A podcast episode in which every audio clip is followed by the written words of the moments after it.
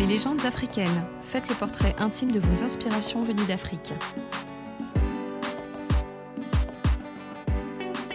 Je suis Rafik Zazou et je vais vous raconter l'histoire du recordman du 800 mètres David Rudisha. David Lekuta Rudisha est né le 17 décembre 1988 à Kilgoris, une petite ville qui a produit un autre athlète de très haut niveau sur 800 mètres, Billy Conchella, champion du monde en 1987 et 1991. Désireux de réitérer les performances de son père, il se présente en 2004 au championnat junior d'Afrique de l'Est en Tanzanie où il prendra une médaille d'argent sur 400 mètres. L'année suivante, le 5 avril 2005, avec un chrono de 48 secondes 01 au 400 mètres sur le CV, il est admis au très compétitif camp d'entraînement de Colm O'Connell.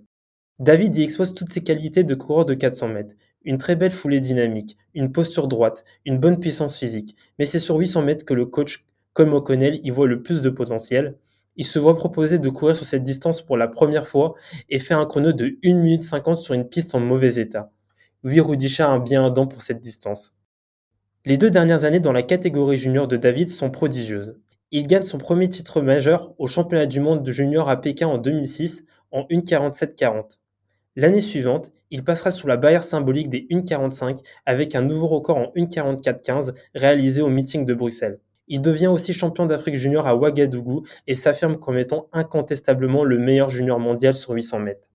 En 2008, David va continuer de nous surprendre en devenant champion d'Afrique à Addis Abeba devant Ismail Ahmed Ismail et Abel Kiprop et va réaliser une des meilleures performances mondiales de l'année avec un chrono de 1,43,72 à Oslo. Alors que la préparation pour les Jeux Olympiques de Pékin se passait bien, Rudisha va se blesser à la cheville lors d'une séance de 200 mètres en fractionné à deux semaines de ses JO. La blessure n'est pas très sévère, mais assez pour rendre Rudisha forfait pour ses JO. Il fait son retour en 2009 avec une victoire au championnat du Kenya qui lui offre la qualification pour le mondial de Berlin. Ces championnats du monde vont être un tournant dans la carrière de Rudisha. Après avoir gagné sa série très aisément, il terminera troisième de sa demi-finale et sera éliminé au temps. C'est un échec terrible. Cette énorme déception l'amènera à adopter une nouvelle stratégie, celle du front-runner. Cette stratégie consiste à se positionner en tête de peloton dès le début de la course il la mettra en place pour les World Athletics 2009 qu'il gagnera en 1.44.95 et battra son nouveau record au meeting de Rieti en 1.42.01. Et maintenant, je vais vous demander votre attention, chers auditeurs et auditrices.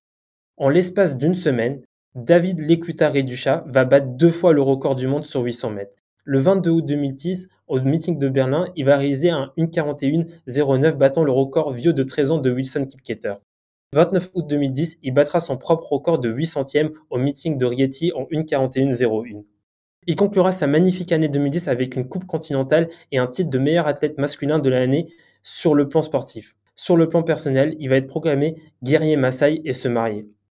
2012 est l'année des Jeux Olympiques à Londres, et cette fois-ci David Rudisha est prêt.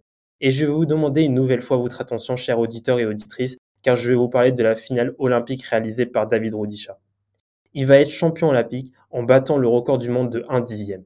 1,40-91. Le seul être humain à être passé sous la barre des 1,41. Cette performance est exceptionnelle et est pour moi la meilleure performance de, de tout le temps, toute distance confondue pour plusieurs raisons. Car il le fait dans un championnat, ce qui est plus dur avec la fatigue de la demi-finale et des séries dans les jambes, car il le fait sans lièvre. Rudisha a mené la course du premier au dernier mètre car il permet aussi à Nigel Amos, Nick Simons, Dwayne Solomon et Andrew Osaji de réaliser leur meilleur chrono en carrière. 2013 et 2014 seront des années calmes comparées aux trois dernières années vécues par David Rudisha. Il va se blesser lors du meeting de New York et ne pourra pas participer au championnat du monde de 2013 à Moscou. Cette blessure va le tenir éloigné des pistes pendant un an.